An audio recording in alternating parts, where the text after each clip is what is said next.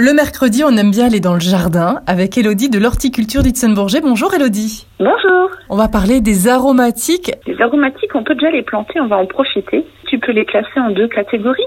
Tu as des aromatiques qui sont vivaces. Il y a la ciboulette, la menthe, l'origan, la sarriette, les différentes sortes de thym, la mélisse, la livèche, qui est aussi euh, la plante Maggie, l'oseille. Après, tu as aussi le romarin, l'estragon français, qui sont des plantes qui seront euh, vivaces, mais il faut un sol qui est bien drainé, donc euh, pas d'humidité pendant l'hiver. Et après, tu as aussi la verveine citronnelle. Par contre, celle-là, pour la garder d'une année à l'autre, il faut la rentrer à l'abri du gel. Après, au printemps, elle reprend très facilement. Ensuite, tu as les aromatiques non vivaces qui seront à renouveler chaque année. Tu as le cerfeuil, l'aneth, la coriandre, le persil plat et le persil frisé qui seront à renouveler tous les deux ans, cela. Et le basilic.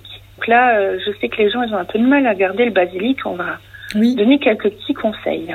C'est assez particulier le basilic parce que c'est une aromatique annuelle qui doit être plantée quand euh, il fait meilleur dehors. Donc en général, vers le 15 mai, euh, une fois qu'on a passé les saint glaces, c'est le meilleur moment pour, la, pour le planter. Donc là, tu vas repiquer plan par plan pour avoir euh, des beaux plants qui vont bien se développer ensuite. Donc ça, c'est euh, au jardin, dans une terre euh, drainée et dans un endroit qui a mis ombre Et ensuite, tu l'arroseras modérément, pas trop sur les feuilles. Et après, en été, faut pas trop l'arroser en fait. faut l'arroser tous les 15 jours, voire moins s'il a plu. Et il faut savoir aussi que tu as certaines fleurs d'aromatiques qui peuvent être consommées et qui ont un goût un peu différent que, que les feuilles, comme euh, la ciboulette par exemple, que je trouve un peu plus piquante, un peu plus forte en goût même. J'ai aussi des, des aromates qui sont un peu originales dans leur parfum. La menthe morito, puis euh, sinon tu as aussi la menthe marocaine. Si tu veux quelque chose de plus piquant, il y a la menthe poivrée aussi. Et euh, si tu veux un peu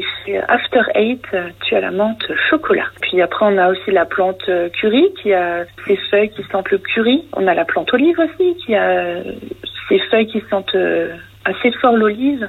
Là, tu l'utiliseras séché euh, en infusion, on va dire, dans, dans l'huile d'olive. Ben merci beaucoup, Elodie. À la semaine prochaine.